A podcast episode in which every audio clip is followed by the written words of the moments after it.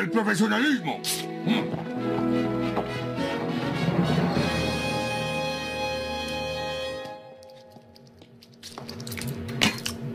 Buenos días, compañero laboral. Notarás que ahora soy un empleado modelo. Continuemos con esta conversación en el periodo de relajación. Atentamente, Homero Simpson. Peligro. Buenas noches. Comenzamos con el episodio 1 del Ciudadanos Conscientes Podcast. Este podcast de gente madura donde hablamos de temas que no tienen nada que ver con los cómics. Porque ¿por qué van a estar tres adultos hablando de cosas de niños, verdad? Entonces, para empezar este primer episodio, los tópicos de esta semana serán los efectos de la tercera ola de COVID en el Producto Interno Bruto del año, la crisis socioeconómica de Afganistán y el cierre de la frontera debido al COVID.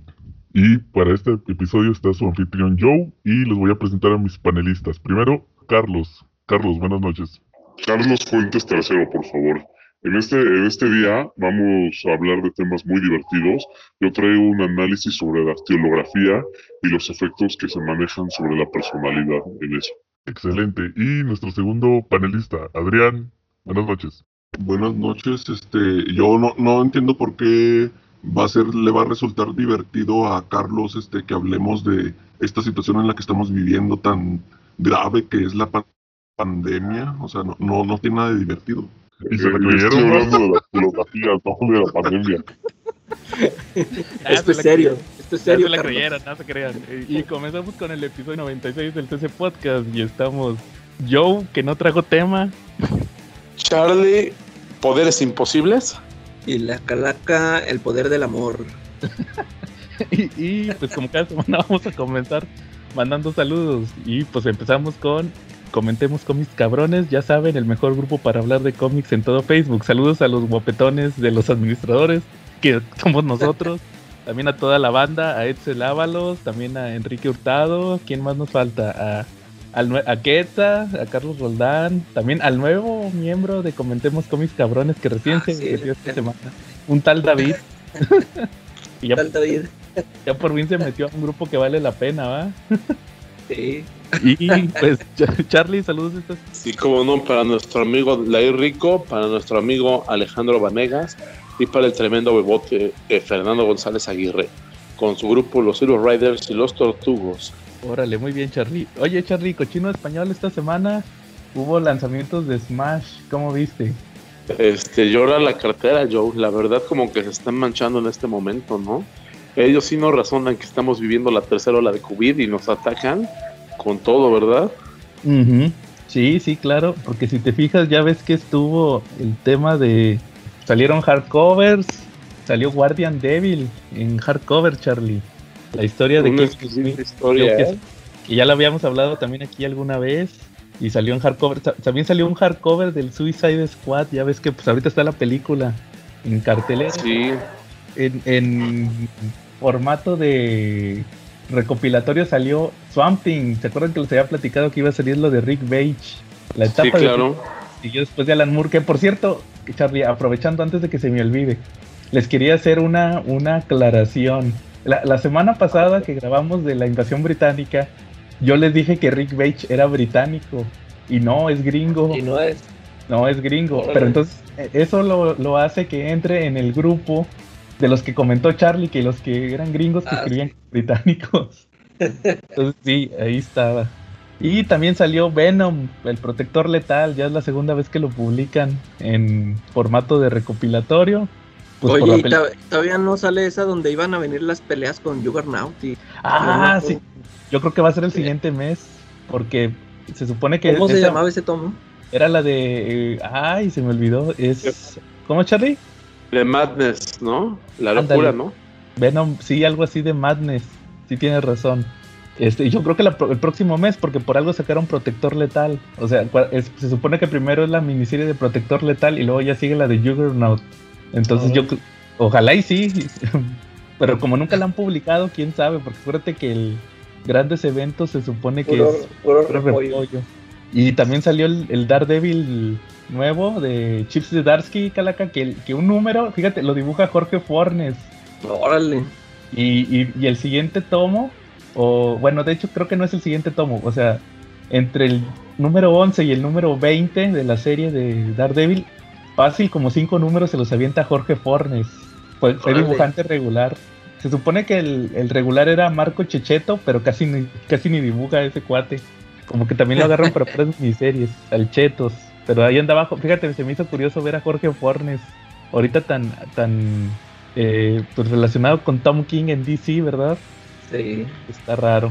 Y pues más o menos... Pero es que ya ves que ya no tienen, ya no les dan esta exclusividad en DC. Se van Sí. a hacer otros. Oye, ni en Marvel, fíjate que hoy, hoy salió un artículo de una escritora. No sé qué, no, no sé exactamente qué serie escribía esta chava, es- pero era una de, de X-Men y le quitaron la exclusividad de Marvel. También en Marvel le están quitando las exclusividades. Chale. Sí, entonces, este, pero como es Marvel, nadie dice nada, ¿va? Nomás en DC empiezan a decir que Sí. Nada más es un escándalo. cuando- sí, que no. Oye, ¿y cómo ven ustedes ese tema que ha estado saliendo? Me- me- nuestro amigo David, saludos David, me estaba platicando algo así de cuando salió lo de... ¿Se acuerdan que les puse lo de que se iba de, de DC este James Tinion? Y que son Ah, varios, sí, sí. son varios, al parecer, estuve leyendo que son varios escritores que se están saliendo y se están yendo a una plataforma de, de pues de cómic independiente donde te tienes que suscribir por autor. ¿Quién lo diría que el Félix iba a ser innovador, verdad? Si nos estás oyendo, Félix, eres un genio financiero. Anticipaste eso y creaste tu propia plataforma en México antes que eso pasara. Oye, por, cier- por cierto, Charlie, Pero el ahorita Félix no cobra, ¿no? no, ¿quién- no, no, pero tiene estructuras tipo Hickman. que, que, por cierto, los, los escuchas no están para saberlo, pero ahorita estábamos platicando sobre qué tema íbamos a hablar en el episodio 100. Y sí, de una vez les confirmo, el trascendental tema que vamos a manejar en el episodio 100, en el histórico episodio 100 del CC Podcast, va a ser cómic en prosa. Y va, a estar de invitado Félix. Sí, el, el genio, el Alan No- Moore. nos va, nos El va a venir a comentar todas sus ideas. Eh, nos va a venir a comentar todas sus ideas porque él es el, el autor de todo. él, él nomás cambia de nombre, va, cambia de identidad. Ah, Ah, ¿sabes yo quería que ya, ya me viniera el acordé. creador de la brujita. Ya me acordé que nos faltó mandar saludos. ¿A quién? Nos faltó mandarle saludos también a nuestro, a nuestro queridísimo miembro del grupo, a Marcos Valadez. Ah, sí, alias Sergio, ¿qué? Checo Cervantes, ¿Qué? Chico Cervantes. conocido en los oscuros lados de la. Si, si usted ha- nos escucha y ha También lo tenido invitamos alguna... por el 100. Oye, sí, oye, y si usted ha tenido alguna bronca con un troll que se llama Marco Valadez, pues sepa que su identidad real es Sergio Cervantes, el creador del cómic de la brujita culera. Así es. Bueno, entonces esos son los lanzamientos de la semana, ¿cómo ven? Oye, y aunque, aunque di- si dice Charlie que los bombardearon, aunque ahorita están con mucha, con crisis para, para comprar cómics, la solución a eso es visitar al Papu Marshall. Ah, sí es cierto, Saludos el al Papu Marshall. Saludos. Saludos, pues, que esta, esta, este viernes en su No, venta no hubo buena promoción. Ah, ¿En serio? Fíjate que no me metí, no tuve Sí. chanta. Este, yo, yo nada más me metí a ver, pero, pero fíjate que sacó este una promoción que decía todos estos que voy a, a poner es este a 200 cada uno o dos por 300, eran puros, o sea que te vienen saliendo cada hardcover a 150 Órale. y pues yo vi ahí varios que, que a mí me interesan, ¿verdad? Este y, y sabes también cuál vi que puso a la venta que yo hace rato que no lo veía el de House of X, Powers Ah, of X, el hardcover. Órale. ¿Y cuál portada? Las dos, tenía las dos. Ay, no puede ser, ya lo tengo, pero esa portada de Marco. No, no, no, Mar- Mark. Brooks. Marco es otro, Mark. Mark, Ya la estás confundiendo con el otro artista. No, es- imagínate Mark Brooks contra, contra Checo Cervantes. Hay niveles, Calaca. Oye, por cierto, también es. Sí, co- como decía, sa- saludos al Papu que me regañó en mi video de YouTube de viernes. Lo traicioné que porque no, no compré, pudiste primero. es que lo compré en preventa en Amazon, el tomo del gallito, el manga del gallito. que está bien satírico, por cierto. Sí se lo recomiendo, Sí. el Rooster Fighter. Bueno, muy bien. Este, Cha- Charlie, ¿algún tema que traigas esta semana? Sí, fíjate que esta semana me llamó mucho la atención el tema de la calaca y su spawn. Que te anunciaban como muy platillo una publicación de un número de Spawn que vendió 400 mil unidades. ¿Es cierto eso? ¿Y quién es Spawn? Ajá, el Todd McFarlane, ¿no? Y, me vino mucho a la cabeza un meme que habían puesto sobre revivir el cómic mexicano, ¿no? Eh, eh, me llamó mucho la atención porque acuérdense que cuando hicimos eh, unos especial, unos números de podcast hace como 15 días o 3 semanas atrás, yo les presenté ejemplares del Pantera o de Fantomas que incluso vendían 400 mil cómics a la semana en su tiraje. O sea, estamos hablando que, que, a lo mejor sí hay una industria del cómic mexicano, pero que está ahí medio dormida, o estamos hablando de que había una generación de mexicanos que sí leía y que la nueva no lee. ¿Ustedes cómo ven? O sea, ¿es posible revivir la industria del cómic mexicano o ya de plano ya se perdió? Pues sí, sencillamente yo creo que ya es imposible, Charlie. Sí, que lleguen a estos números, pues ya ves que hasta el, que dices que se, esos, esos números se hacían semanalmente, ahorita lo están celebrando porque se hizo una vez, no creo que se repita mes con mes esto, estas ventas de Spawn. Ahorita ya es muy difícil que se vendan tantas, tantas unidades. Y luego aparte, este, el, el, problema que tienen aquí en el cómic mexicano es de que ya ves que siempre se están quejando de que pues ahorita ya no hay quien les publique. Y o sea que lo tienen que sacar ellos no, o sea, no van a aventar este un tiraje así muy grande ellos mismos. Y luego aparte, este, no todos son Oscar González Loyos que, que sí podía este eh, sacar el, un número a la semana, ¿no? Ya, ya ves todo lo, que se tardan en sacar su cómic y a veces ni salen, ¿no? te, presentan en una convención un cómic y se tarda dos años en salir la continuación o de plano ya nunca sale. Ah, Clement. sí. Que por cierto, fíjate que me estaba acordando que el Clement ya tiene rato que decía que iba a sacar una edición Absolute o así. ¿Cómo, le llaman a los. Al, este que sacan que es como más grande, que es como tipo Director's Cut? ¿Sí saben cuál es? Este, ¿Cómo les dicen? Este. Ay, ¿cómo les dicen los, los, los, Artist Edition? Ándale, es Artist Edition. Iba a sacar uno de Operación Bolívar y no ha hecho nada el huevo. Y eso que ya está hecho, ¿eh? Ya nomás es para sacarlo en grande. Ah, pero te digo un dato curioso, es, ese sí está, eso sí está curioso. Y a lo mejor ustedes me van a dar alguna opinión al respecto. Resulta que el cuate regalaba las, las páginas, los originales los regaló. O sea, ¿te imaginas tú tener una página de Operación Bolívar así como las hacía todas pintadas y todo eso? Eh, los regaló todos. Sí, y que dice, él decía que apenas los andaba volviendo a conseguir. ¿Se los está pidiendo o los está comprando? No, los, los está pidiendo que se los presten para... Ah, para sacar esa edición. Para escanearlos con las tecnologías actuales, supuestamente. Por, por, eso, se está tardando. Exacto, sí, sí, sí. Según por eso. Entonces, este, fíjate que, que, la última edición que se sacó de Operación Bolívar fue una que quedó toda mal escaneada. La sacó hace la gran la grande. Sí. ¿No es la que tú tienes? No, no, yo tengo la chiquita, la de. Ah, dice, pues es, esa dice Clement que es la más chida. Yo, yo, y fíjate, yo, yo quería la grande, yo pensaba que se veía mejor. No, creo, que está toda borrosa, dijo. Entonces, este, y, y, la chiquita esa ya tengo rato que no la, no he sabido, porque supuestamente los de Panini Haz cuenta que Panini México en realidad es una empresa que se llama Caligrama. Ah, pues son los que editaron Operación Bolívar Chiquito. ¿A ellos son. Caligrama son Panini? Sí, haz cuenta que, que hace cuenta que, que, le. ¿Cómo le dicen? Este. Le maquilan. Órale. O sea, nomás, les, nomás usan el nombre de Panini, pero es Caligrama. Eh. Sí, y, y, y, te los vendían esos los chiquitos todavía. No sé si todavía lo vendan. Yo me acuerdo que lo alcancé a ver en, en Sanborns y ya nunca lo volví a ver, como en una ah, semana. Sí, lo sacaron, sí los volvieron Hace a poquito. Pero como, que eran los poquitos que les quedaban, ¿eh? Sí. Yo me acuerdo que les pregunté en aquel entonces y me dijeron que costaba como 150 pesos, pero te lo mandaban en envío. Ay, ay. Ya por eso no les pregunté nada. Oye, pero, pero a mí me parece, me parece, me parece bastante, digo, retomando un poquito lo que yo venía platicando, yo creo que hasta en la, a nivel mundial se está viendo un impacto, ¿no? En cuanto a la lectura o el hábito de la lectura que se está perdiendo, ¿no? Digo, no olvidemos que a lo mejor ahorita están haciendo como muy platillo un cómic que se vende en 400 mil unidades, cuando en los 90 el X-Men número uno tuvo una venta de creo que de 7.6 millones, 8 millones de, unidades vendidas en su primera unidad, ¿te acuerdan? ¿Se acuerdan? O sea, del hit. Ahí el Spider-Man también vendió creo que unos 6 millones, algo así. Entonces, estamos, este, igual y no sé si la industria de los medios gráficos sea la que está decayendo, ¿no? Igual pues con los libros pasará lo mismo, ya lea menos en físico y algunos ya ni siquiera en digital. Pues yo creo que, que ahí sí impacta el tema de la piratería.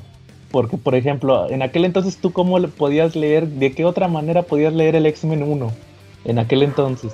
No había manera, no había, no había archivos digitales, no había nada de eso, ¿no? Sí, y ahorita de, de qué manera puedes leer el X-Men 1 de Hickman. Pues nomás te metes a internet y lo encuentras, alguien lo escanea, o cómo ves. Y, y aparte de esos cómics que vendieron millones, este, acuérdense de que fue la, la era del boom del cómic de, o sea, que todo el mundo quería un número uno. O sea, como que, la, no sé, ya ves que dicen mucho eso de que sí, vendió el X-Men 1, vendió 8 millones, pero esos 8 millones no significa que precisamente 8 millones de lectores lo tienen en su casa, como que es lo que pidió la tienda, ¿no? Exactamente. las tiendas es lo que... Ah, ellos ordenaron entre todos 8 millones y a lo mejor ahí tienen un montón ahí en, en cajas y todo. Así es, Calaca. Pero pues es que al final, por eso se, se fue inflando, inflando la burbuja y explotó en los noventas. Por eso el cómic estuvo en esa crisis de los noventas. Que de hecho también deberíamos... Eh, ah, ah, no, sí, ya me acordé que sí tenemos en la tómbola lo de las portadas, coleccionismo y, y este y cuando especulación, sí está ese tema en la tómbola. A ver si sale un día de estos. Está interesante. Oye, oye, Calaca, que por cierto, otro, acuérdense que otro de esos, que tuvo 13 portadas, fue justamente el Gen 13. Ah, sí. Y ya lo anunció. No sé si, si, viste en las solicitaciones de, de DC que puse de noviembre, ya pusieron. Un hardcover, ¿verdad? Que iba a salir desde el año pasado. ¿Te eh. acuerdas que, que, iban a sacar Gen 13? y que luego que te les mandé la, la, nota donde decía que lo habían retrasado un año. Que por la pandemia, no sé qué, como que no les convino. Y ahorita ya lo pusieron y se me hizo bien, se me hizo caro para lo que trae. Trae. Sí, no trae. Yo pensé, sí, yo pensé que iban a traer más números. Yo, yo le calculaba que de perdida iba a traer unos 15 y nomás trae, creo que 10 de. las primeras dos miniseries de Gen 13, que son qué, cinco números cada una. Sí, sí, oh. cinco. Creo que una es cinco y la otra es seis. Sí, o sea, creo, creo que una trae un número cero. Entonces, Sí, se me hizo caro para lo que trae, o sea, nomás 10, 11 números y creo que cuesta 40. como, 50 dólares casi, ¿no? 40 creo, o sea, 800, nada, esto está caro, o 900, no me acuerdo, o sea, creo que si eran 40 o 50 dólares, no, se me hizo carísimo para lo que trae. Pero pues ya, ya, ya andan moviendo otra vez el Gen 13. Oigan, fíjense que yo, también traía un tema esta semana. Me, me chuté el Basket Full of Heads, el de Tom King, no, no Tom King, no, el de Joe Hill. Otro genio. ¿Ya lo compraste? sí, con las novedades. Que por cierto que sí, todas las novedades que dije ahorita de Smash las pueden checar en el canal de YouTube. Ahí reseñé el Swamping. Este, eh. también compré el, el, Basket Full of Heads de Tom de dale con Tom King. es que también he leído de Tom King eh, con el Joe Hill, el hijo de Stephen King, eh. creador de Lock and Key. Entonces, este, sí, pues me chuté la, la miniserie, creo que eran siete números. ¿Tú, tú sí la leíste, no, Calaca? Esa sí, sí, sí, sí, yo sí qué, la leí. ¿Y qué te pareció a ti? A mí sí me gustó, se me hizo, o sea, no, claro, si no iba con la, la idea de que fuera una, una maravilla como Locan Key, pero sí está muy, a mí me entretuvo, me, me atrapó la historia y me, me, entretuvo, o sea, sí, sí quise saber el desenlace, sí se me hizo muy bien narrada y dibujada, también el dibujo me gustó. Sí, está padre, fíjate que, salvo tu mejor opinión, yo creo que la podrían adaptar en una película. Eso sí queda en una película. Sí, Estaría chido. Nada más que conociendo a los ejecutivos de las eh, empresas, lo van a querer lo van a querer alargar a una miniserie y todo eso. ¿O, cómo ves? Ahorita sí viste en los anuncios de DC que va a salir otra serie. ¿Cómo se llama?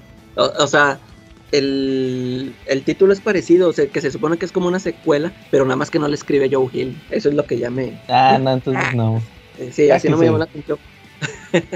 pero sí es como una secuela, como, como que va a salir en el mismo sello, ¿no? Ya es que le dieron un sello a Joe. Sí, el Hill House. Eh, Charlie, fíjate que esa miniserie es del, del autor, el hijo de Stephen King, el que escribe ese, ese cómic que te hemos recomendado hasta la muerte, el de, el de Locan Key.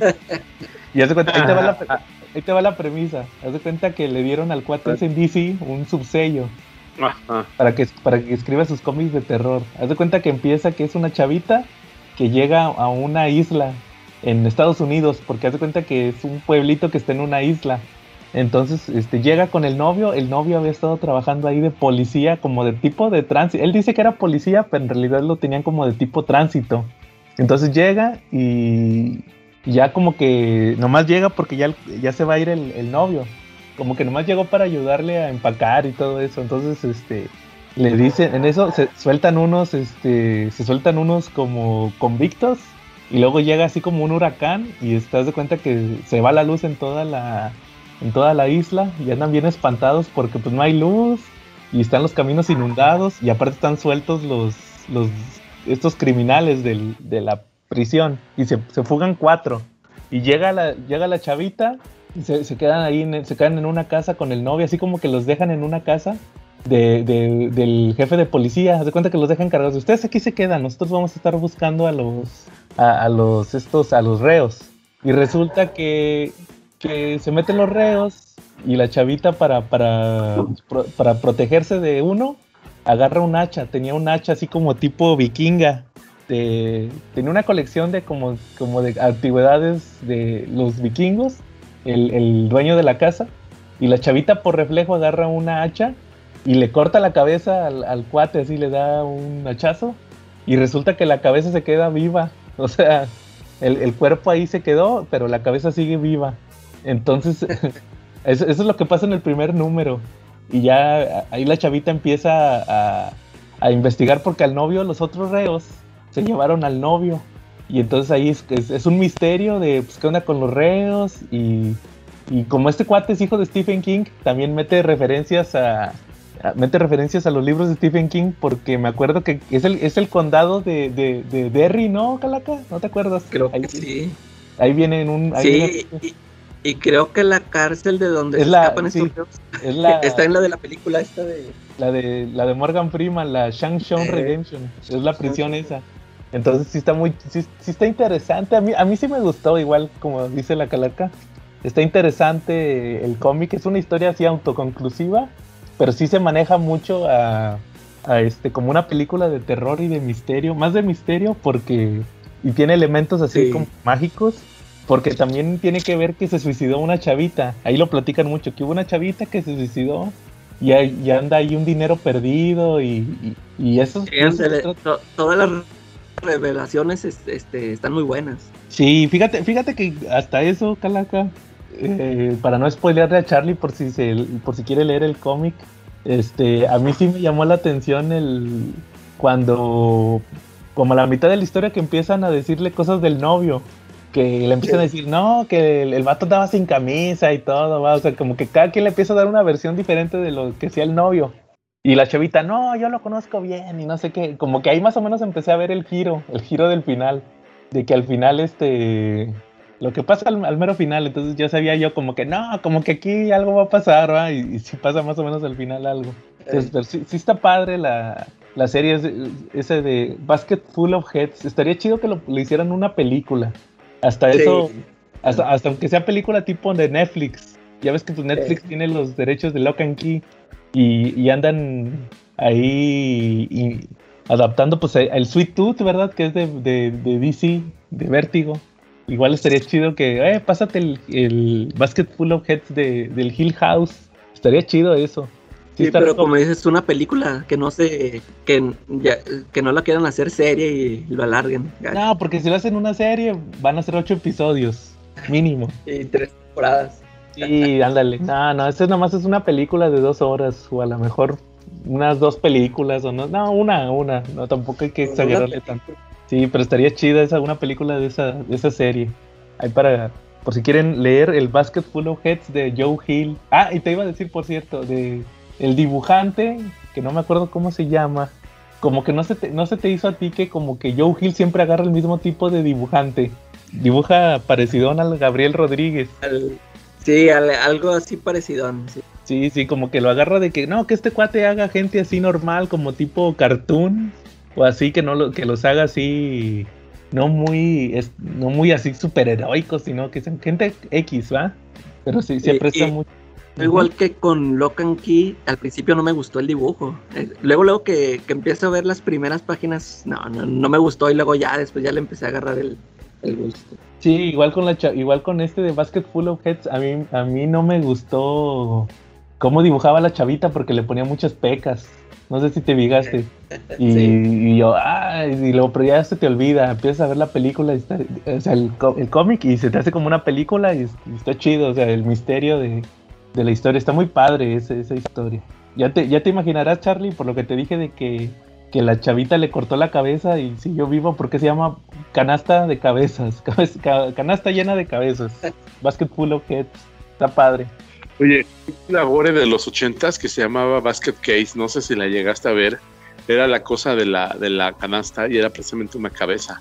Es una película gore muy recomendable, este, es de terror de sangriento, más no poder, y pues forma parte del, del cine que yo llegaba a ver cuando era adolescente. Órale. La recomiendo muchísimo. Sí, eh, Igual y por ahí vino la idea. la- Esas las reseñó este Jen. Ah, saludos a Jen. Sí, fíjate, no, no la he visto, a ver si la checo. Ahorita que he estado viendo películas. Muy bien.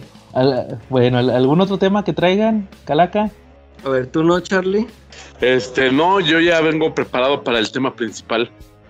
Hoy vengo en modo Martín, hice la tarea. Órale. Ah, ese Charlie. Bueno, ahorita llegamos a eso. Calaca, ¿algún tema que traigas esta semana? Sí, una, una película, un churro que vi. A Eh, ver. Pensé que cuando son churros les voy a platicar todo. Ajá, Una que se llama I See You. Yo te veo. ajá. Este, fíjate que eh, yo descargué esa película eh, porque, bueno, pues seguramente leí la reseña y me llamó la atención y la descargué, pero ya- yo siempre que las descargo me tardo mucho para verlas. Y ya, ya para cuando la vi yo ya no me había, ya no me acordaba ni de qué se iba a tratar, dije, no, pues la puse y entonces la empecé a ver con una idea diferente, yo como que este, la película cuando empieza me dio una idea de que iba a ser este, como de terror y, y no terminó siendo y a lo mejor por eso me pareció un churro. Pero ahorita también les digo por qué otras cosas me pareció un churro. Haz de cuenta que empieza la película con estas tomas este, así muy pretenciosas de que se, se está acercando la cámara hacia un... Es un como un parque. ¿ah? Hay muchos niños y hay mucho movimiento de cámara como si los estuvieran observando. Este, y ya, pues están los niños ahí comprando helados y todo en el, en el parque. Y entonces, de repente, pues va- ya va, un chavillo en bicicleta, se mete así por los bosques. Y te digo, esta- estas tomas que s- sí asemejan que como si alguien lo estuviera vigilando, ¿no? Y, y de repente se cuenta que va el chavillo en la bicicleta y, y sale volando, haz de cuenta como, como si una fuerza lo, lo jalara. Haz de cuenta que pues la bicicleta se va. Eh, todo esto en cámara lenta, ¿no? Para que se vea así más este, eh, impactante. Este, el chavillo así sale volando para atrás y la bici se va. Y ya se corta la, la escena. Y luego ya va, este, vemos eh, una escena en una casa donde está una familia. eh, eh, la, haz de cuenta que está la, está la mamá y con, con el hijo adolescente, que pues, ya ves cómo son, que nada más están acá con el teléfono y la, la, la mamá como que le está platicando cosas y el chavillo ni lo pela. Y ya total que es, este, el, se ve de repente que el papá se, se levanta de un sillón, como que pasó ahí, ahí pasó la noche y ya le empieza a decir el chavillo, que ahora ya, ya te estás durmiendo aquí y ya que ya te dan a entender que pues traen broncas, ¿no? Traen broncas la- los papás. Y, y, y, y ya este, te dan a entender que fue porque la, la señora tuvo una aventura y, y pues por eso están peleados. Y, y, el- y por eso el chavillo, el, el, el hijo así como que la trata mal porque pues, él supo, ¿no? Él se enteró y ya, eh, total, este, empiezan a pasar cosas ahí en la, en la casa, que, que es lo que les digo que yo por eso empecé a sentir de que dije, no, es- esto va a ser de terror, ah, pues ya esto que, así por como empezó. Cuentan, así cosas de que, oye, que si no has visto mi taza tal, que te den unas florecitas, y no, no la he visto.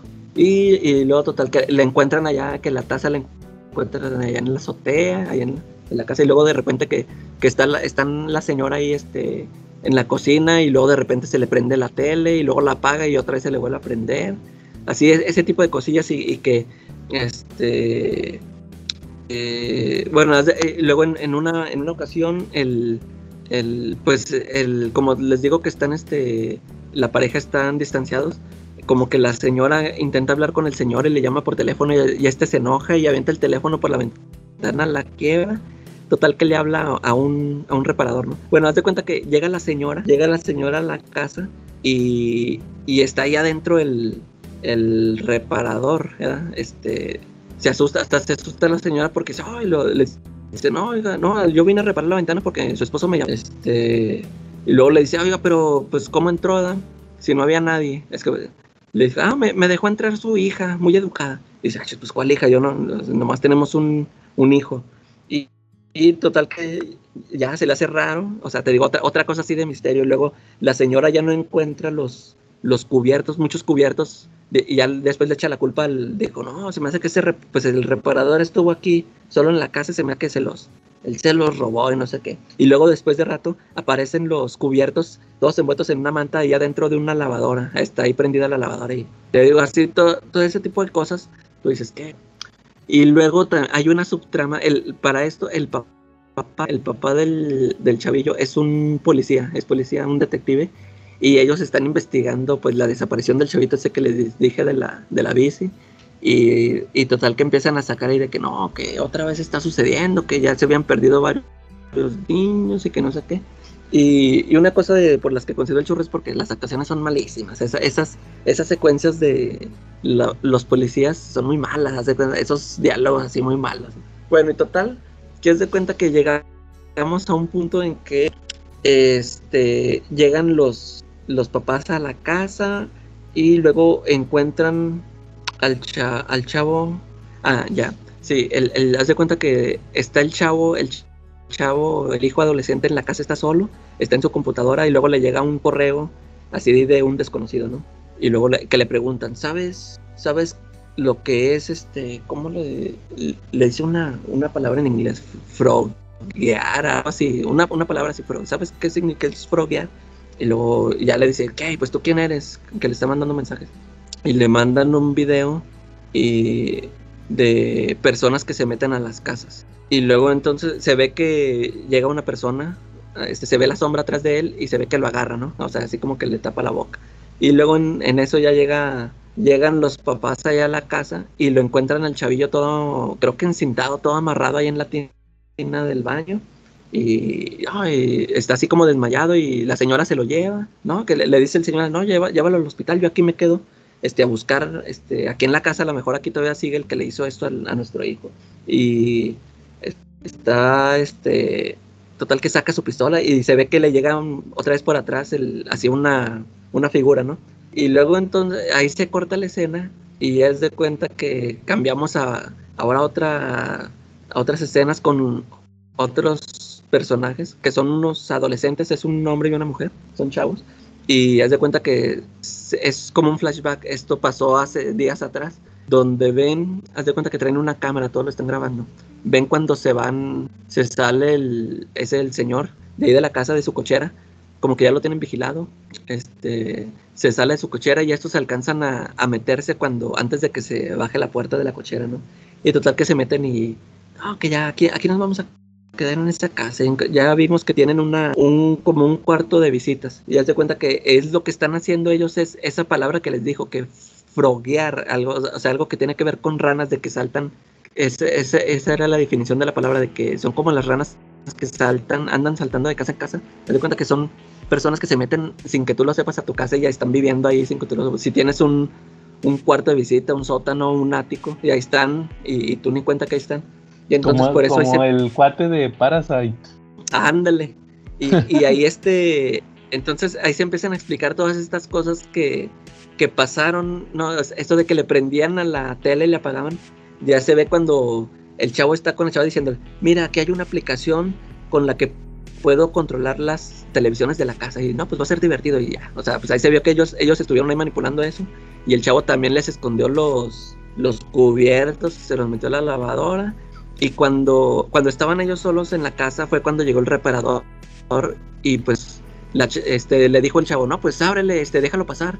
Porque pues al cabo ni nos conoce, él no sabe que nosotros no vivimos aquí, tú déjalo pasar.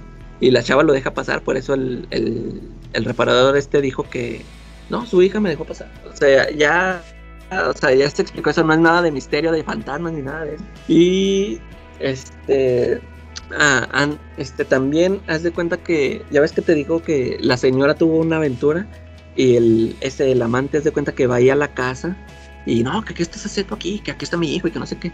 Y total que lo esconde. Ah, no, ya me acordé. Están ahí platicando afuera y chin, le, le- algo lo golpea. Y es, haz de cuenta que lo golpean con la taza esa que se le había perdido a la señora. Este, haz de cuenta que pues sí, lo, lo descalabra y lo, la, la señora lo mete ahí al, como al garaje. ahí, no, espérate, este, deja, deja, ahorita te, ahorita te curo la herida. Y en eso oye un grito y es cuando pasa lo de que encuentran al, al hijo ahí en la bañera y total que ahí lo dejan ahí en la, en la cochera y, y se ve que alguien lo golpea. Y, y total, lo golpean, pero, pero haz de cuenta que sí lo matan, le pegan en la cabeza y lo matan. Y la, y la señora le pide ayuda al, al esposo, ¿no? De que, oh, ¿sabes qué? Que aquí está muerto y que no sé qué. ayúdame, este, que, ¿qué hacemos? Y total que le ellos le echan la culpa al, al hijo adolescente, no, se me hace que fue él y que no sé qué, porque pues nada más él estaba aquí en la casa. Y no, pues total que el, el señor este le ayuda, a deshacerse del cuerpo porque pues le van a echar la culpa al hijo. Y ya este, cuando se ven estos flashbacks, se ve que el que el que golpeó al amante fue el, el papá, el policía. Él fue el que lo mató. Y total, que ya después se descubre que él, toda esta trama de que los niños desaparecidos, él era el policía, era el, el secuestrador. él era el secuestrador. Ya después te, te revelan ahí que él, él lo tenía ahí, este, tenía una casa rodante donde ahí metía a los niños. De hecho, ahí tenía otros atrapados. Y, y ya, o sea, eh, este te digo, no hubo terror ni fantasmas ni nada. Este, ese, el chavillo que al principio se vio que sale volando es porque el, este policía ponía unos alambres en los, en los árboles y por eso salió volando el chavillo, ¿verdad? porque pues iba en su bici y ching, topó con el alambre y salió disparado para atrás. Y, y ya te digo, este, pues, pues el uno de los de los chavillos este invasores pues él ya después lo mata este eh, porque descubren que él es el él fue el que mató al amante y, y descubren que él tenía a los chavillos secuestrados y total que te ni, ni siquiera te dan una explicación por qué lo hacía o sea nomás estaba loco ya porque de hecho el, el, el policía ya lo, lo tienen eh, encañonado el, el uno de los chavos invasores y le le así como que quiso explicar que por qué él hacía esto de secuestrar ni- niños y este le dispara y le dice, "Ah, a mí me vale porque pues, total que lo hiciste y, lo mata. Y ya, y total, y ya y se acaba cuando él, este, eso se descubrió que él era el secuestrador y tan tan. Te digo, este, malas actuaciones y todo. Y luego fíjate, un- una cosa que me sorprendió bien gacho. Este, em, yo les iba a decir, pues, y luego aparte no salen ningún actor reconocido, ¿no? O sea, puro este actor X que nunca habías visto en, en tu vida. Y cuando se acaba la película, me doy cu- sale un ay, se me hace que ya, ya hasta se me olvidó el nombre. No, creo que la actriz Helen Hunt, ¿sí la conocen? Sí, de, es la de. Sí, sí, sí, sí, la ubico. Si le ubicas, bueno, total que está irreconocible porque ya está toda cirugiada, pero gachote. Sí. Yo no la reconocí. No sé, ¿sí- ¿Ya la has visto tú? Sí, sí, sí. De hecho, fíjate que ahorita que me dijiste a Helen Hunt, ahorita he estado viendo una serie que, que hizo en los noven, en princi- finales de los 80s y principios de los 90 De hecho, es la serie con la que se hizo famosa. Una que se llama Loco por ti, Mad About sí, You. sí. La Eh, pasan mucho en, en el TCM. Entonces ahí se hizo famosa. Su, su esposo en la serie era el cuate de Alien 2. El, el, el que le dice a Ripley que, que duró 50 años congelada. Se llama Ah. Paul, Paul Reiser. Entonces ese, ese cuate es el creador de la serie.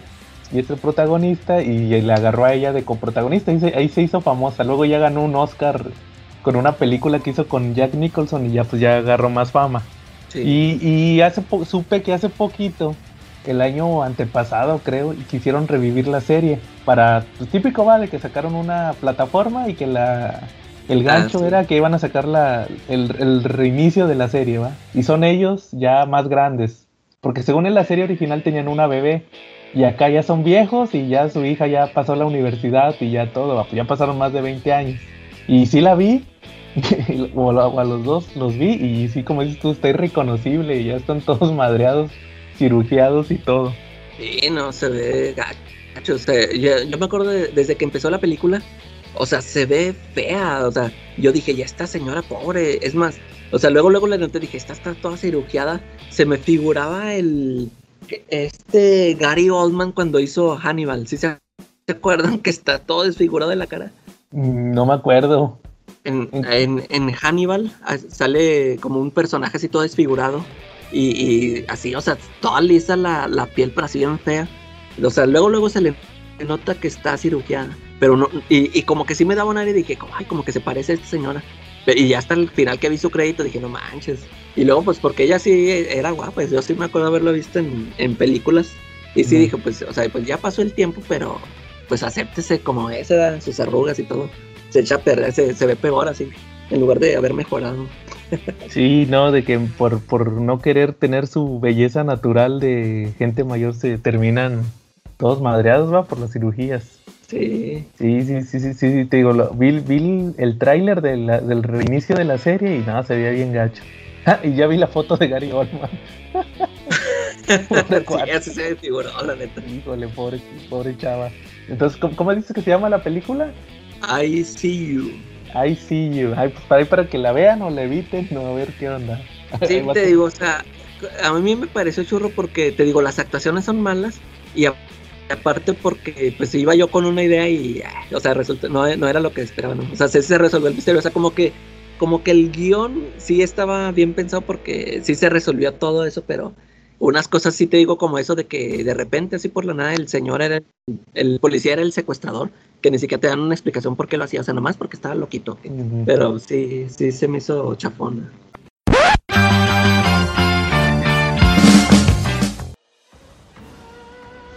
Hola, ¿qué tal, Nakamas? Escuchas del CC Podcast. Bienvenidos a su ya no tan intermitente sección de manga, en donde les traigo las novedades de Panini.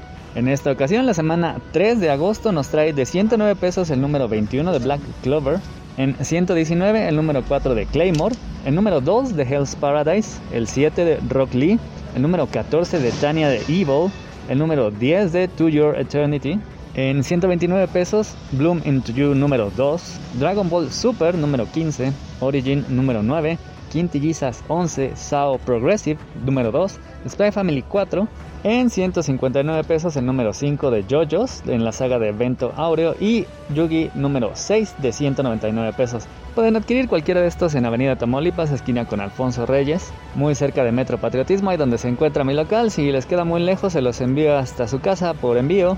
Nomás manden su pedido al Twitter, Instagram o Facebook de Comic Review con Carlos Roldán y en el canal de YouTube del mismo nombre se van a encontrar una video reseña en donde pueden checar el arte y las ediciones de estos monos chinos. Como pueden ver en esta ocasión no hay nada de cajas, no hay nada de paquetes, pero sí hay bastantes mangas. Lamentablemente entre la enfermedad y todas las cosas que estuvimos pasando las últimas semanas no he podido ver nada de JoJo's y eso es lamentable porque esta saga me estaba gustando mucho la verdad. El arco pasado estuvo medio meh, no había tanta acción, aquí sí desde el principio había todo, el estilo de dibujo evolucionó, con una estética en donde los personajes son más delgados, también se ve una experimentación en la moda, aprovechando que además están en Italia. Y nos alejamos además bastante de la familia Joestar al ser ahora aparentemente un descendiente de Dio, quien es el protagonista, además siendo un miembro de la mafia. Pero lo curioso es que su pequeña familia de maleantes, liderada por Bruno, aparentemente está tramando una revolución desde dentro. Así que sí, se los recomiendo. Lo mismo me pasó con Tania de Evil. No he visto nada. Este manga es muy singular. Se trata de un oficinista cínico eh, japonés que muere y reencarna en el cuerpo de una niña en un mundo que está en una especie de guerra, algo así entre la Primera y la Segunda Guerra Mundial de nuestro mundo, pero con magia. Y lo curioso es que él tiene un gran poder mágico que quiere utilizar para llegar hasta lo más alto de la milicia y así convertirse en un funcionario que tenga una vida tranquila, pero pues cada vez que tiene un triunfo simplemente se ve más y más comprometido con las batallas y así con ese espíritu japonés de no ponerse rebelde simplemente termina aceptando misiones cada vez más peligrosas. Está muy chido. Rock Lee finaliza con este número, la verdad es que está bastante cagado, ya saben que a mí también me gustan mucho estos mangas de pura risa como el Dr. Slump, son paródicos, los puede disfrutar cualquiera que sepa lo mínimo de Naruto. Este es ideal pues nada más para echarte unas carcajadas. Hay varios mangas de peleas como Black Clover, que está en una guerra de los elfos contra el reino mágico. De hecho, ya mataron al emperador, se quieren apoderar de su cuerpo y además están reviviendo algunos de los elfos más poderosos. Para ello, pues nuestro, protagonista Asta, junto con su eterno rival Juno, están combatiendo a algunos de los elfos más poderosos, también algunos de los capitanes de los diferentes gremios. Pero aquí lo que destaca es que vamos a ver resucitado al primer emperador mágico y este nos va a traer consigo la historia del pasado, que, pues bueno, trae como resultado la revelación de este origen del odio de los elfos en contra de los hechiceros. Origin también es de batallas, ya también casi se acaba, estamos solamente a un número. Origin es el sucesor de Pinocho y Astro Boy, un robot que pues bueno cobra conciencia, se integra al mundo de los humanos. Hasta ahora se había ocultado exitosamente, hasta pues bueno, estaba teniendo una relación bastante íntima con Hirose, su compañera de trabajo. Sin embargo, como los hermanos es decir, otros robots creados por el mismo eh, doctor, profesor, ingeniero que construyó a Origin, pero sus hermanos quieren eh, dominar a la humanidad y destruirla, ya saben, típicos robots malvados, están combatiendo a Origin, ahora asesinaron a Hirose, y esto pues finalmente así tipo Super Saiyajin despierta los poderes ocultos de Origin, que en este caso son la conciencia, la humanidad, los sentimientos, con lo cual prácticamente sería uno de nosotros, pero pues con componentes mecánicos y pues bueno, la muerte de Hirose desencadena en Origin la ira que lo va a llevar a declarar la guerra total en contra de los otros robots. Por su parte Dragon Ball yo no sé qué tanto le pueda gustar a las nuevas generaciones, yo como crecí con él, la neta es que este número hasta me emocionó. Sí, siempre es Goku adquiriendo nuevas técnicas para derrotar a enemigos cada vez más poderosos, pero ¿qué quieren? Está chido. La batalla final en contra de Moro ya con el Ultra Instinto dominado, pero con Goku nuevamente haciendo la estupidez de derrotar al enemigo, dándole una semilla del ermitaño para que se recupere, pidiéndole que se porte bien y a cambio de eso lo va a perdonar, pero pues por supuesto Moro aprovecha, contraataca a Goku, adquiere un poder todavía mayor que pues bueno hace que la técnica que Goku acaba de aprender y que había podido, habría podido derrotar al villano sea inservible. Vegeta y todos los demás se encabronan, pero bueno, le mandan su energía, empieza un combate ahí épico.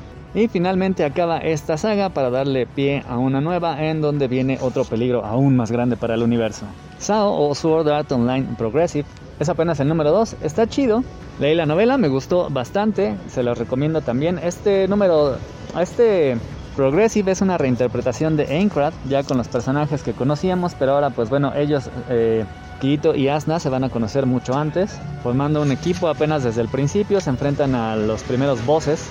Juntos el romance es mucho más evidente, pero sigue habiendo este encono, el desprecio de la mayoría de los jugadores de SAO en contra de Kirito, que fue un jugador que jugó la versión beta del juego en el cual se quedaron atrapados y por el cual ahora todos luchan por su vida.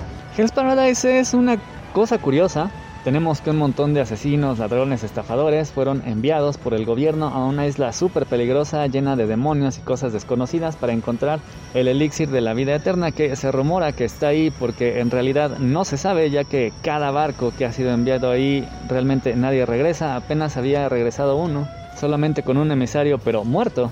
Así que en realidad este plan del gobierno parece bueno. Si lo encuentran y se lo regresan bien, si no lo encuentran, pues bueno, ya se libran de todos los maleantes que, pues bueno, para evitar que hagan sus fechorías, son enviados con un ejecutor, que son empleados del gobierno. Y tanto Gabimaru, nuestro protagonista, que es un ninja asesino, como Sagiri, su verdugo, son arte marcialistas increíblemente fuertes, muy poderosos, que se dedican a matar, pero que paradójicamente no disfrutan haciéndolo pero que van a tener que hacerlo y a montones en esta isla para poder sobrevivir. Aquí se van a enfrentar a algunos otros de los criminales con los que están.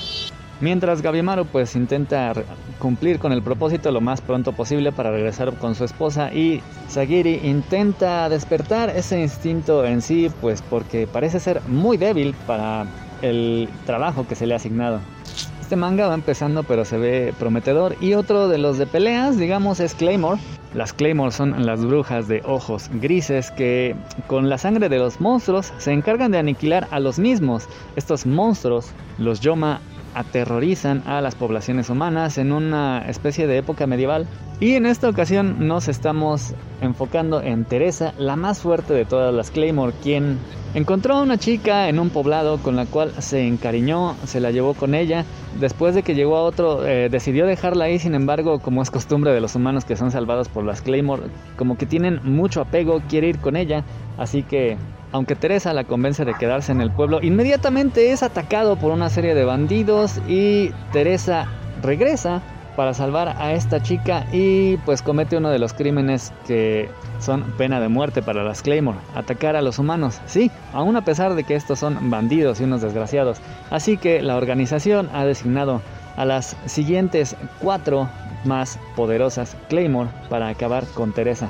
Una batalla bastante chida que se desarrolla mientras Teresa intenta huir, protegerse y pues bueno, salvar la vida de esta chica. True Eternity es medio singular, está en una etapa también de guerra, ya que una especie de plantas carnívoras está atacando al reino del príncipe Bonchien, quien recién asciende al trono después de su muerte, tras haber sido resucitado por Fushi. Estos dos se alían para protegerse de los golpeadores, para lo cual tienen que ir a otro reino, el cual va a ser atacado, por estos temibles seres. Para ello tienen que convencer a la princesa del reino de que les deje ayudarlos. Esto es curioso. Ante la frustración del príncipe Bonxien, Fushi y sus aliados. Y pues bueno, Fushi mientras intenta organizar la defensa va incrementando sus poderes, pero parece que esto cada vez lo va alejando más de la humanidad. A quien intenta proteger el número de quintillizas está chido. Este manga de harem en el cual pues bueno, las cinco hermanas están enamoradas de un mismo güey que parece que no las pela, ahora sí las está pelando, a un par de ellas que ya se le declararon, pero en este número vamos a ver finalmente quién de ellas fue que conoció a Futaro desde que eran niños y estuvo enamorada de él desde ese entonces, aún a pesar de que, pues bueno, ahora que se lo reencontró, decidió guardarse ese secreto y esa, ese apretujo, apretujamiento en su corazoncito cuando vio que sus hermanas pues también estaban enamoradas del mismo hombre y decidió pues ceder un poco a pesar de lo que ella sentía. Y Blooming into You es también un manga de romance, pero este es Yuri, es decir, romance entre chicas de la preparatoria que están en el consejo escolar. Es decir, pues el grupo de alumnos que se encarga de organizar las actividades de los alumnos y buscar mejores condiciones para ellos. Pero resulta que Nanami, la presidenta del consejo, tiene un muy particular interés en Yu, quien antes de esto pues no había tenido mucho interés romántico, pero ahora a pesar de que no se considera lesbiana, se deja querer. La verdad, eso es lo que pasa. Con el riesgo, mientras tanto, de que las descubran sus compañeros, sus maestros. Mientras tanto, descubre cosas acerca de sí misma, de sus sentimientos, de sus capacidades para querer. Y sobre todo, cosas acerca de Nanami, como pues algo bastante triste acerca de su pasado. Y Yu-Gi-Oh! para todos aquellos que lo estaban esperando, finalmente se encamina a lo que todos queríamos, el juego de cartas, con el arco del reino de los duelistas, en donde Pegasus, el genio creador de las cartas, pues bueno, ha juntado a un montón de talentosos jugadores en una isla para que se enfrenten en una versión nueva en donde las cartas son modificadas por el campo en donde juegan. Así que los 40 mejores, bueno, eso esperaríamos que fueran, pero ahí está Yonoichi, quien es un principiante, pero en fin, se enfrentan para quitarse sus estrellas. Aquel que junte 10 estrellas de 3 que tienen al principio va a pasar a la siguiente etapa en donde van a poder retar a Pegasus, quien tiene uno de los artículos del milenio y además tiene la oscura intención tanto de acabar como con la corporación Kaiba como con Yugi. Y aquí eh, uno de los miembros de la familia Kaiba va a ser el que nos revele todos los secretos tras de este oscuro plan, cómo piensa llevarlo a cabo la razón precisamente de, la cual por la que él está aquí. Y pues bueno, vamos a ver algunas de las sucias estratagemas de Pegasus para derrotar a Yugi sin necesidad de tener que enfrentarlo. Quedarse con la compañía, volverse ultra rico, quedarse con todos los artículos del milenio y acabar tanto con Yugi como de acabar de aplastar el espíritu de Seto Kaiba. Vamos a tener un par de emocionantes duelos, tanto de Yugi como de Yonouchi, mientras siguen desarrollando el poder de la amistad y nos demuestran el espíritu de las cartas. Y eso, Nakamas, es todo por ahora. Espero que esto les sirva para sus compras y se acerquen al manga. Si no, pues ya ni modo, nos escuchamos la próxima semana con más novedades de manga y pues bueno, mientras tanto vamos a volver a la programación habitual. Órale, ahí va. Oye, fíjate que yo también vi varias cosas y voy a tratar de mencionarlas todas rápidamente. Pri- primero vi eh, lo que viene, ya terminé de ver la temporada 32 de Los Simpson en español latino. Sí, sí los aguanté nomás porque estaban en español de, de- porque estaban las voces de Homero, Bart y Lisa. Los, episodios sí están bien. Fíjate que hasta eso como que sí, sí, sí, te- sí se te hacen soportables. O sea, obviamente, como, como, como dijimos la vez pasada, la calidad pues deja mucho Ya que desear. Nada, nada- nada más hubo uno que otro episodio chido. Hay, hay uno que es este el 700, eh, que se hace cuenta que un, uno de Navidad, donde te pasan el nacimiento de- del el hijo chiquito de Ned Flanders, que Homero, Homero tuvo que ver ahí en el nacimiento. Es, es, es el típico episodio donde se pelea con Marsh y que se tiene que redimir, ¿va? O sea, ya lo hemos visto varias veces. Y el, el último, el último episodio es una parodia de John Wick, pero en vez de ser asesinos son cantineros. O sea, Moe es de una sociedad secreta de cantineros. Tiene las mismas reglas que John Wick. Está chido. ¿Y cuál otro se me hizo chido? Hu- hubo otra vez del futuro, cuando Lisa va a ir a la universidad. O sea, típico, va, episodio del futuro, donde ya están grandes. Que ha habido en Emil, va, episodios de eso.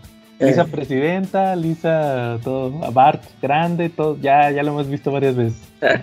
¿Y cuál otro se me hizo chido? Ah, fíjate, hu- hubo- hay un episodio, ahorita que, que dijiste de Gary Oldman, ah, hay un episodio donde Lisa eh, le, le consiguen una cuenta de Spotify y se hace, empieza a escuchar música y no le gusta nada. Y encuentra una banda ochentera que eran así como veganos y, y- y protestaban contra la energía nuclear, eran ingleses. Entonces este, se hace bien fan y su amigo imaginario es el cantante de esa banda. Entonces resulta que, que se vuelve así como Darqueta, pero de los ochentas. Y se anda peleando ahí en la cafetería y todo. Entonces resulta que, que, hace cuenta que luego va al, va a un concierto, se pelea con Marsh. Entonces va al, al final va a un concierto de este cuate porque llega así que un anuncio que, que, el, que el cantante tal con su banda se va a presentar por, por primera vez en 30 años en, tal concierto. ¿ah? Y ahí va la Lisa con su amigo imaginario que te digo que es el cantante. Y no, que por fin voy a conocer al verdadero tú y no sé qué. Y resulta que el vato ya está gordo y ya no era vegano y decía que no, que vine aquí por puro dinero y saben qué, y soy racista y odio a los odio a los extranjeros y le dicen, pero tú eres extranjero, eres inglés. Pues sí, pero pero como quiera odio a los extranjeros y no sé qué, o sea, se vuelve racista y gordo y ya no es vegano y todo. Y, y todo el episodio, como lo vi en español, tiene un chorro de referencias a Sting. y, yo decía, no, se me hace que la voz en inglés es Sting, es Sting. Yo estaba, yo estaba aferrado que era Sting. Y luego, al, al final del episodio, ah, porque no sé si te acuerdas, Sting ya había salido en Los Simpsons cuando, cuando, Mero- no, cuando Bart se cae al pozo. No sé si te acuerdas que, que, que- Ah, que sí. están que hacen la canción del pozo y luego que, que, que ahí andaba Sting y luego andan este cavando el pozo y ahí anda Sting y le, le dice le dice no no Marsh yo estoy aquí porque mientras tenga un fan que está atrapado en el pozo voy a sacar y luego la Marsh le dice no pero es que Bart ni era fan tuyo y, y el, y el Homero le dice cállate Marsh que está cavando bien Sting y yo estaba y, y espérate y luego al final me, me- me esperé a que se acabara el episodio y ya vi la voz, la, la voz en, en inglés, ¿va? Este, yo, yo, y te digo yo, no, ha de ser el Sting, estoy seguro, aunque ya haya salido, va, aquí ya hizo otro personaje. ¿Y sabes quién era? No era Sting, era, era Benedict Cumberbatch, Ah, el Doctor Strange. eh, y yo dije, ah, órale, pero estaba yo aferrado con que era Sting. Entonces, este, pues ya la terminé de ver y pues tuvo, tuvo interesante ver esa serie otra vez, pero ahora con las voces originales, va, te digo, no, no creo que mejore, pero se hace un poquito más llevadera, yo creo que es que eso. Y, y la otra serie que vi, curiosamente, fue la de, no sé si tú supiste que, que revivieron la serie de los Animaniacs. ah, sí, supe. Y, y ya tiene rato que salieron, va, pero yo no los había visto en, en inglés. Me dio flojera bajar los episodios y los subieron al HBO Max. Ya lo subieron. Y dije, pues voy a ver el primer episodio a ver a qué tal. Y pues te imaginarás, todos los chistes son sobre revivir series, sobre sobre que, oh, ya pasaron 22 años, nuestro primer diálogo tiene que ser divertido, pero actual y que no sea este excluyente y todo eso. Se hacen muchos chistes sobre eso. Toda la serie todo, todo, el episodio se trata de eso, de que según que ya son bien incluyentes y todo eso, entonces ya se me hizo muy metatextual. No sé si los otros episodios así sean, pero nomás vi el uno. Eh. Y todos los episodios fueron eso. Y de, y de, hecho yo creo que, no sé si supiste, nada más revivieron al, al Pinky Cerebro. Son los únicos otros personajes que salen con los Animaniacs. Todos es que hay, hay ¿quién, más salía? Los palomos. Los palomos, la ardilla que era Slappy, el, el perro, había un perro y una gata, que no me acuerdo cómo se llamaban. Y luego había otro, otro perro, el que cuidaba al bebé. Había un, bebé que siempre, así como que se salía a la calle, le iba a atropellar un carro y el perro iba y atropellaban al perro porque no atropellaban al niño. ¿Y cuál otro había? Este, pues varios personajes, va, y ya ninguno regresó. Kikiribú. El, el, de, la niña esta que molestaba a los animales, ¿no? ¿Cómo se llamaba? Este, no, no me acuerdo. Pero se me hace que es el que te digo del perro, ¿no? ¿O cuál niña? Pero si era, es que no era una, había, había, yo me acuerdo que una, una chavilla que no la querían los animales. Era el quería, Ándale esa. No, pero ese era de los Tiny Sí, no, también es de los animales. Ah, eh, eh, no, es que se cuenta que juntaron las dos series. Hicieron la de Pinky, Elvira y Cerebro. O sea, juntaron a ese personaje de los Tiny Toons contra con Pinky y Cerebro. Y, y, y, nada más salen. Es, estos sí, inventaron más personajes. No, nada más son ellos. De hecho, hasta la cancioncita la tuvieron que cambiar. La, la, en la canción donde mencionaban a los otros personajes le quitaron ahí esa parte y le cambiaron. Y nada más salen ellos. Entonces, este. Y, y sí siento sí, que. Porque, fíjate, yo nada más me, me acordé de los, de los palomos. Es que los palomos. no sé si tú te acuerdas que los palomos se burlaban de los estereotipos italianos porque había el palomo que era padrino. y siempre se, yo digo que los quitaron por eso, porque se golpeaban. O sea, ya bien, bien de cristal, ¿va? Eh. Entonces, eso fue lo que vi. Y, ya. Y, salió la temporada 3 de los, de los Teen Titans, de la serie de televisión. Y liberaron los. Pero fíjate, no están en HBO Max, porque, porque se supone que es una serie de HBO Max, pero aquí la ponía Netflix. Entonces no la pueden poner en HBO Max en, en, en español, nomás en Estados Unidos. Y, y, vi los primeros tres episodios, los liberaron, los primeros tres episodios. Y fíjate que, sale Red Hood, ya lo habían anunciado, el Jason. Haz, cuenta que en la serie ya había salido Jason. Y, al final de la temporada pasada, ahí andaba con ellos, pero luego ya como que se aparta. Y luego aquí empieza, la serie empieza que se lo madrea al Joker o algo así te dicen. Y total que de, repente aparece Red Hood, pero está bien basado en, los cómics. No sé si tú te acuerdas en, los cómics, cuando sale Red Hood, que tienen una como reunión, no sé si te acuerdas, que, de mafiosos, y luego va el Red Hood y les avienta las cabezas de los... Que no, que les, avienta una bolsa y que dice, aquí están las cabezas de los tenientes, de sus tenientes, me tienen que pagar eh. tanto. Ah, esa, se la calcaron, esa escena se la calcaron para la serie. Y, y, ya lo hicieron villano, villano, villano al, al Red Hood. Yo pensaba que iba a ser el Red Hood antihéroe o algo así, y no, es el eh, villano. Ya, mata a un personaje ahí de la serie, que no, no te voy a decir cuál por si hay alguien que vea la serie y no lo ha visto, pero ya está así, tipo, ya no tiene vuelta para atrás, ya de plano. ¿No, crees que, o sea, que lo hayan iniciado así al principio y ya después ya lo convierten? No, porque mata a un personaje ahí. Entonces, este ya de plano es enemigo, enemigo. De hecho, se, de hecho se, copian, e, explota una bomba y se copian la escena del, la de Batman contra Superman, ¿te acuerdas? La del Capitolio, que se queda el Superman todo tristecillo. Ah, sí. Haz de cuenta que ahí sale que el super, porque en la serie sale Superboy, que no alcanza a Superboy a salvar a un personaje. Estaba así a punto de salvarlo cuando explota una bomba y ya nomás él se queda ahí todo tristecillo llorando porque en, en medio del fuego, ¿ah? Eh porque no pudo salvar a, otro personaje. Entonces ahí dije, ah, esto se lo copiaron del hombre. De hecho, por ahí anda un meme que se lo copiaron del hombre de, Batman contra Superman. Entonces, eso sí me gustó. Fíjate que sale. Ah, y sale la Bárbara Gordon. Ya la metieron a la serie. Y es la Bárbara Gordon de. Eh, que anda en silla de ruedas. Es la comisionada Gordon. Pero es joven. Y, aquí, ¿sabes, ¿sabes cómo le hicieron? Le, no tiene una pierna. No es, no es que no no es que esté inválida de que no pueda caminar, no tiene una pierna. Entonces, este, pero no sé, fíjate, no sé si la actriz así es. Yo creo que sí, porque ya ves que ahorita ya no te dejan poner un actor Que le hagas de discapacitado. Tiene que ser discapacitado por Tiene que ser. Sí, fíjate, entonces está interesante cómo empezó, porque liberaron los tres episodios juntos. Y ya los chuté y. No, pues se, se me hizo chido el, el episodio hasta eso. Pero sí. Sí, el Red Hood ese ya no tiene eh, vuelta para atrás. A ver, a ver en qué acaba, porque sí estaba. Ah, ah, y sabes que sale Tim Drake en la serie. Que ya ves que esta semana hubo controversia porque supuestamente que es bisexual y no sé qué. Sí. Y, y acá fíjate que está curioso porque es hijo de su mamá es china y el papá es, es, es negro. Entonces el chavo es mo- moreno pero asiático. O sea, eh, está bien rara la, la etnia. Yo cuando lo vi dije, ájales, ¿a poco este es Tim Drake? Pero, o sea- luego- o sea, todavía no es Robin. No, todavía no, porque te digo que ahí, ahí anda Jason y, y- y Dick Grayson y todo. Y ahí Sí. sale, ahí sale que es como repartidor. Y dije, ájales, ¿a poco este es Tim Drake? Y ya le dicen Tim, y luego ya llega a su casa, y según que su familia tiene un restaurante chino, y la mamá es asiática y el papá es negro. Entonces dije, ay, o sea, castearon a este cuate y luego le tuvieron que mover ahí, pero pues no afecta ¿va? al final Eh, con el Team Drake. No, pues ahí, ahí está, está 2-2. Entonces ahí por si, por si checan la temporada de Titans. Ahí va, apenas está empezando. Entonces, y el Charlie, Charlie, sigues ahí. Sale Charlie con el micrófono apagado.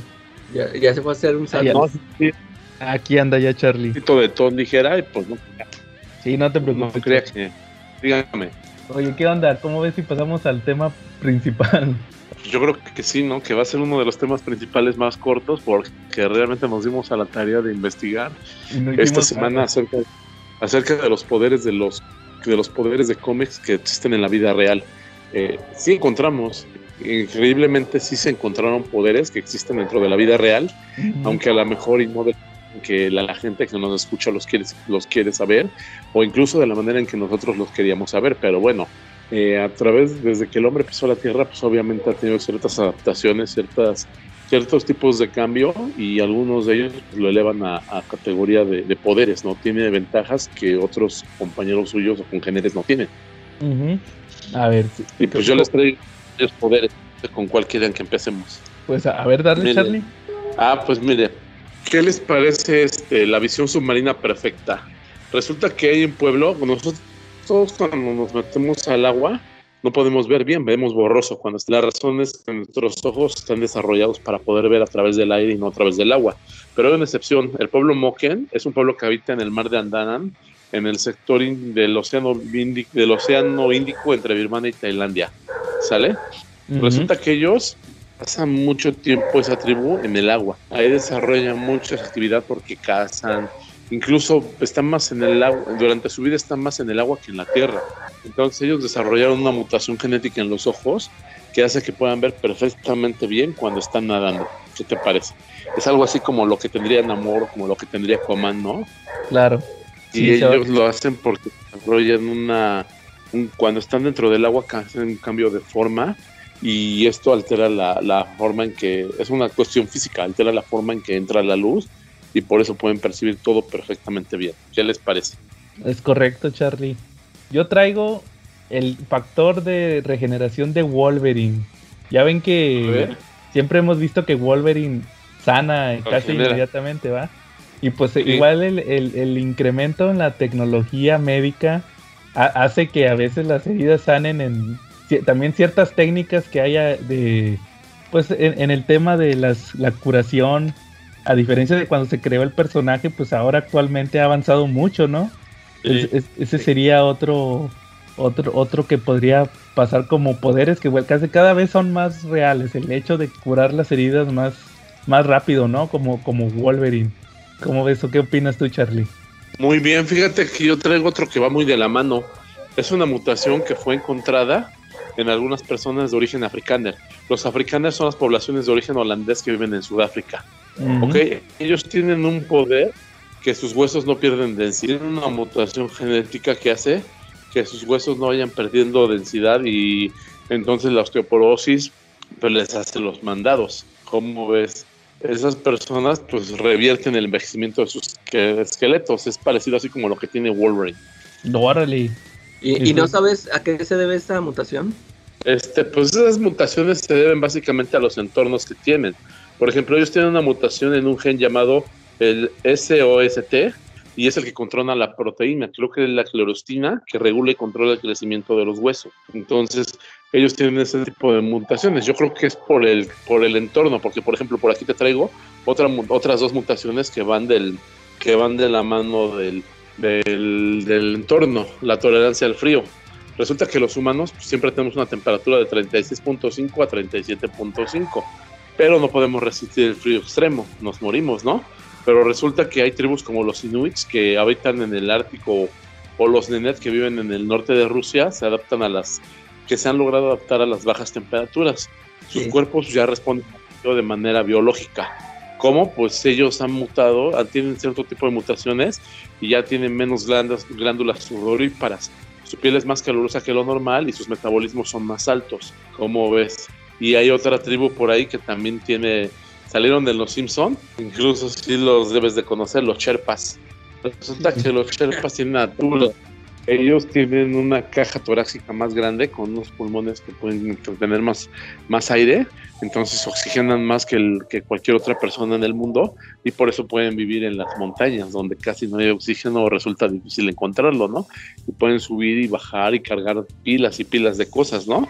Como si fueran ahí sobre una calle la más planita de aquí de, cualquier ciudad de México, este, pues para ellos es eso, pero por una mutación que tienen que hace que su caja torácica sea más grande que la de las demás personas. ¿Cómo ves? Órale. Sí, pues esos son, sobre todo tienen que ver con los entornos donde viven, ¿no? Sí, que se adaptan, ¿no? Sí. ¿Tú, tú Calaca, alguno que traigas? Yo, yo lo que les iba a mencionar es este un, un estudio que hizo un, un, director de cine que es de mis favoritos, que es M. Night Shyamalan, con su película de Breakup. Ah, sí, es cierto. Ya, ya ven que cuenta esta historia de, del Mr. Glass, de que él te lanza la teoría, ¿no? De que si hay gente que nace con esta enfermedad de que sus huesos se quebran fácilmente con cualquier, cualquier golpecito, entonces él, te lanza esa, tesis, ¿no? Esa teoría de que, pues si, si existe esta persona que sus huesos se rompen fácilmente, debe de haber alguien que, tiene que aguantar más. Y, y, sí, hasta, hasta que encuentra a, su, a su opuesto. Y, es una, aparte es una de mis películas favoritas que salió antes de que llegara toda esta eh, eh, invasión de películas basadas en cómics. Antes de que antes de que tuviéramos tantas películas basadas en cómics, este, salió esta y, se volvió, por eso se volvió una de mis favoritas, porque para mí esa película era como una, una carta de amor a los cómics, a los superhéroes. Y queda bien implícito. sí, este, y, se me hizo muy interesante esa teoría, porque ya, ya, ves que a veces también que uno ve en la, en la tele o así de que personas que hacen hazañas así este, increíbles, estos que, que mueven camiones o, o sea, que arrastran cosas pesadísimas, que cargan así cosas pesadísimas o que aguantan también muchos eh, golpes o cosas así. Este, por, eso yo me imagino que de ahí ha de haber también sacado su, su, su idea. De, de hecho, fíjate que en el History hace unos años había un programa que se llamaba Superhumanos de Stan Lee. Y el chiste del, del, programa era que era un cuate que viajaba por el mundo para ver eso, o sea, lo que tú dices, los cuates que se estiran, así que se contorsionan, los que eh. los que levantan cosas con la lengua y así con las orejas y todo eso, ¿va? Y supuestamente, o sea, el chiste como que el gancho era que le reportaba a Stan Lee, ¿va? o sea, Stan Lee qué qué, importancia tenía, ¿va? o sea, era nomás para jalar gente, ¿va? Que no, que ahí andaba Stan Lee, que, que Stan Lee lo había mandado a buscar superhumanos reales y no sé qué, o sea, puro, puro fraude, ¿va? puro gancho. Y entonces, este, de, eso se trataba el, programa. Y sí, o sea, como dices, visitaba puros así que hacían hazañas. Que supuestamente eran superhumanos. Entonces, eso, como dices, y sí, pues esa película muy visionaria en su momento, digo, queda muy implícito por el hecho de que el, el Mr. Glass coleccionaba cómics Tenía su tienda de cómics, va, y todo eso. Porque de, ahí se acaba también sus ideas, ¿no? Este, de que dijo, no, pues existe todos los... Eh, ahí está el, el, héroe y el villano, eh, tienen su opuesto, o sea, por eso él este, estaba buscando su opuesto. Y, y ya vemos que tuvo su secuela y su trilogía, que en lo personal a mí sí me, a mí me gustó, creo que muchos salieron decepcionados de la, de la última película, pero a mí, a mí sí me gustó cómo los juntó, como el cierre que tuvo. Sí, que puso de villana a es- a esta chava. E- ella es la que sale en la de. En la esa que recomendaste la semana pasada. La del. La Sí, niña silla de ruedas. Te, te digo que eh, yo, yo he vivido mi vida todo engañado. siempre he vivido engañado porque yo pensé que eran la misma. Yo dije, yo siempre pensé que esta chava de American Horror Story era la misma de Chita y, y Cazafantasmas. Sí, no, no, es, es otra. Charlie, ¿algún otro superpoder que traigas?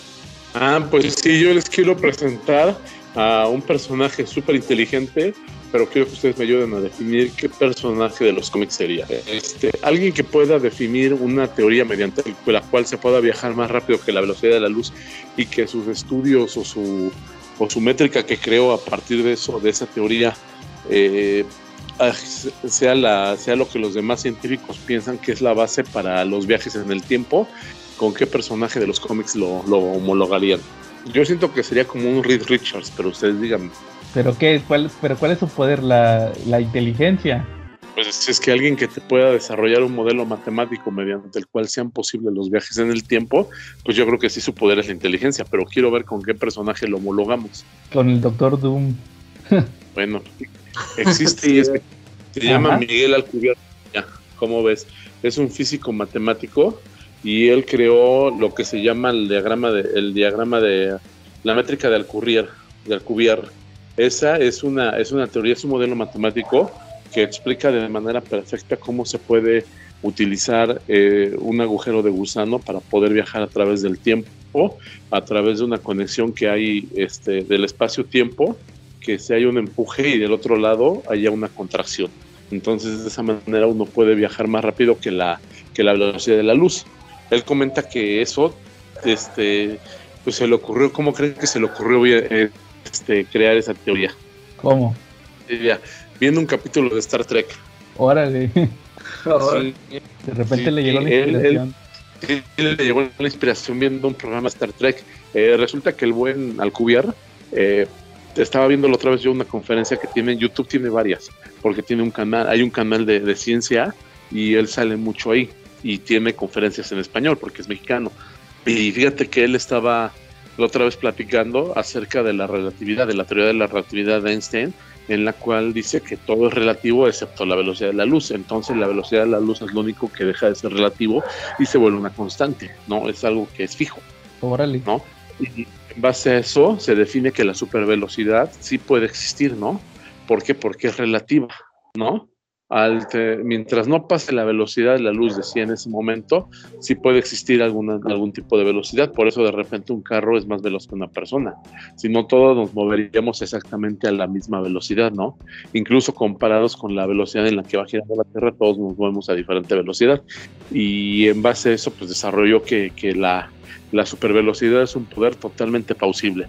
Ya lo único que haría falta sería modificar el cuerpo humano para que pudiera soportarlo, ¿no? Porque, por ejemplo, al momento de una velocidad como la de Flash, pues el hecho de que de repente una mosca te pegue en un ojo, pues su- supone un impacto terrible, ¿no? Como si te dieran un balazo. Eh, Mm, y de hecho ya ves que, ca- ca- por ejemplo, ahorita que acaban de pasar las Olimpiadas, que por cierto, el mejor, el mejor deporte olímpico es eh, salto, no, es eh, salto de longitud femenil. Yo sé lo que les digo, métanse en YouTube. Pues yo, yo, yo te daría guerra A ver, con ¿cuál? el boli. Voleibol femenil en playa. Sí. Esos son los buenos ta- deportes También hay muchos videos de eso en YouTube. para que chequen. Recuerden que pierden el tiempo viendo videos de ciencia como yo, ¿no? Ha embelezado totalmente, ¿no? Es que estábamos haciendo la tarea, Charlie, porque, por ejemplo, ahorita en las Olimpiadas ya ves que cada vez rompen récords de velocidad. Acaba de haber un cuate de Suecia, creo que de Suecia o algo así.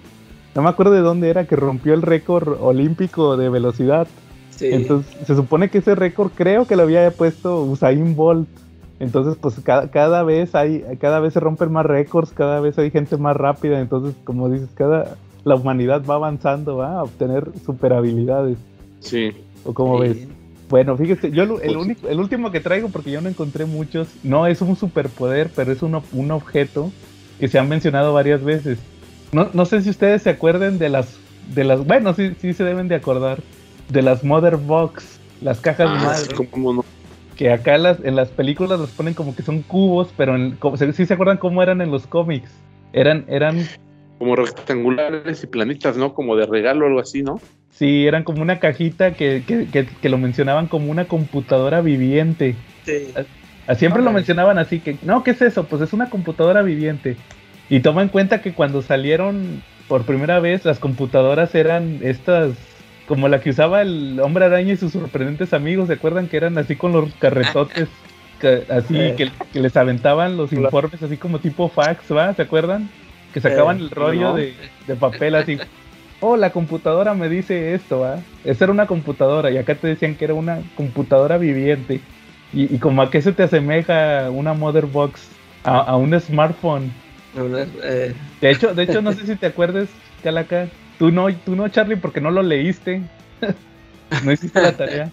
En el Mr. Miracle, no sé si te acuerdas, hay un capítulo donde se ponen pedos eh, Mr. Miracle, Blue Beetle y Booster Gold. Y están afuera Sí. de. Que dice, Ah, no, sí. ya. Que dice, ya pedí un tubo boom con la Mother Box. O sea, pero el chiste es que según que lo están, como si fuera un Uber. Eh. dice, no, dice, aquí dice que el, que el tubo boom llega ahorita en cuatro minutos. Y luego, no, ya lo perdí, este. Ahorita espero que, que, que me recoja otro tubo boom.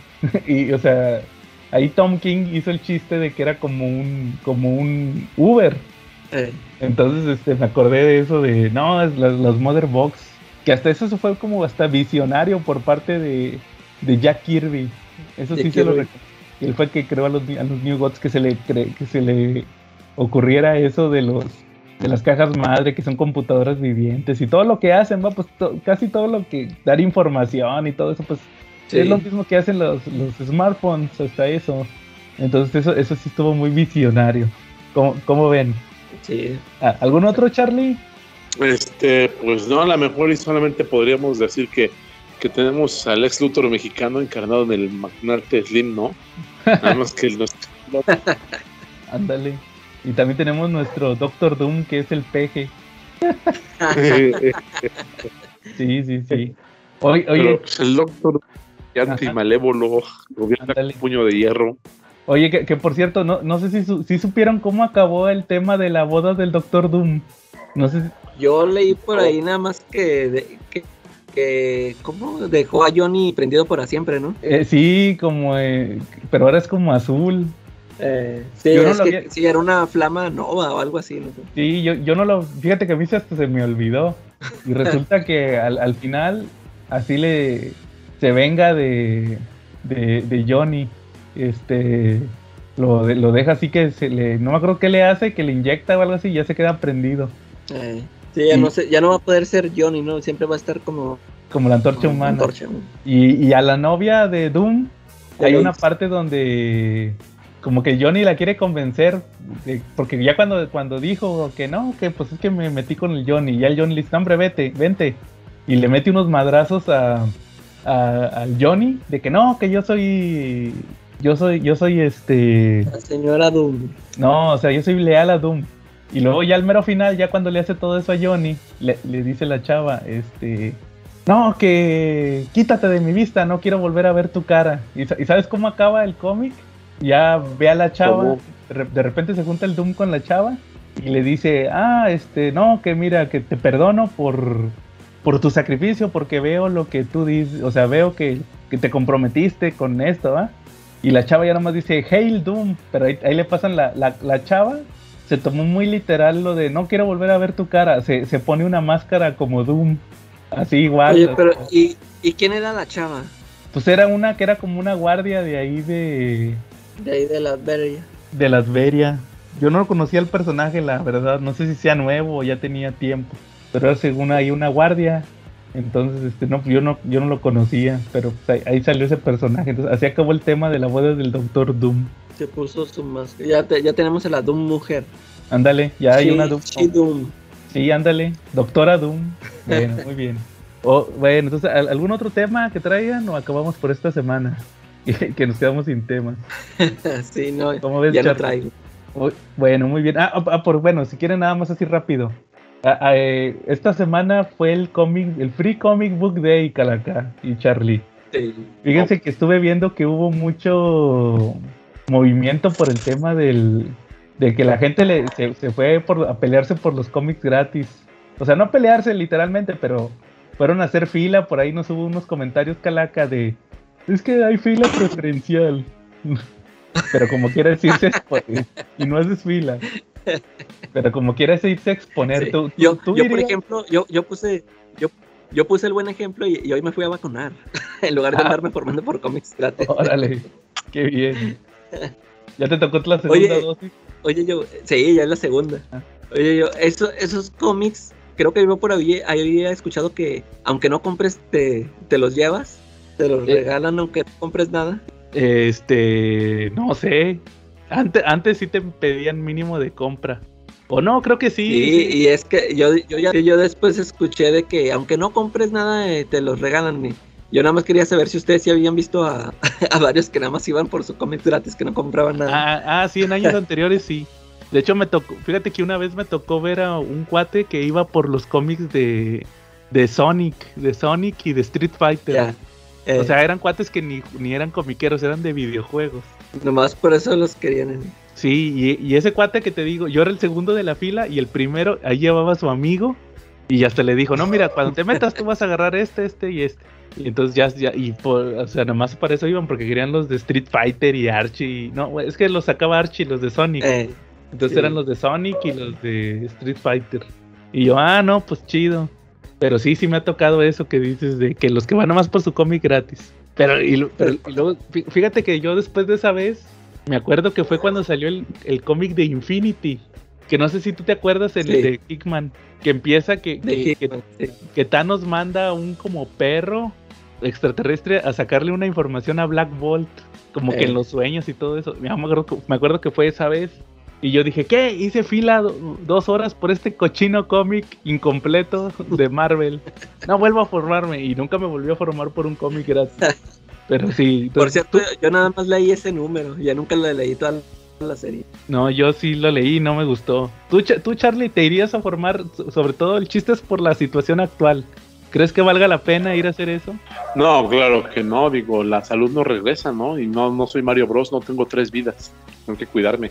Sí, Y aparte son este cómics así que tú digas que oh, va, va a estar chidote, ¿no? O sea, son cualquier, así como dices tú, eh, cualquier una historietilla ahí sin chiste.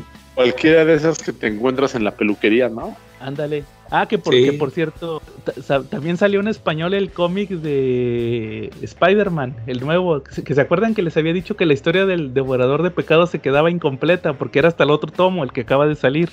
Ah, ¿No? sí, sí. Sí, sí, se acuerdan. Ah, y, ya salió. y ahí viene eh, la- el cómic del Free Comic Book Day de Spider-Man del año pasado. Ahí viene en el tomo. O sea, imagínate los que se fueron a formar el año pasado o algo así, que estaba más gacho o, o estaba igual de gacho, pero no había vacuna. Eh, Y ahorita ya salió en el tomo nuevo de Spider-Man, ahí viene completo.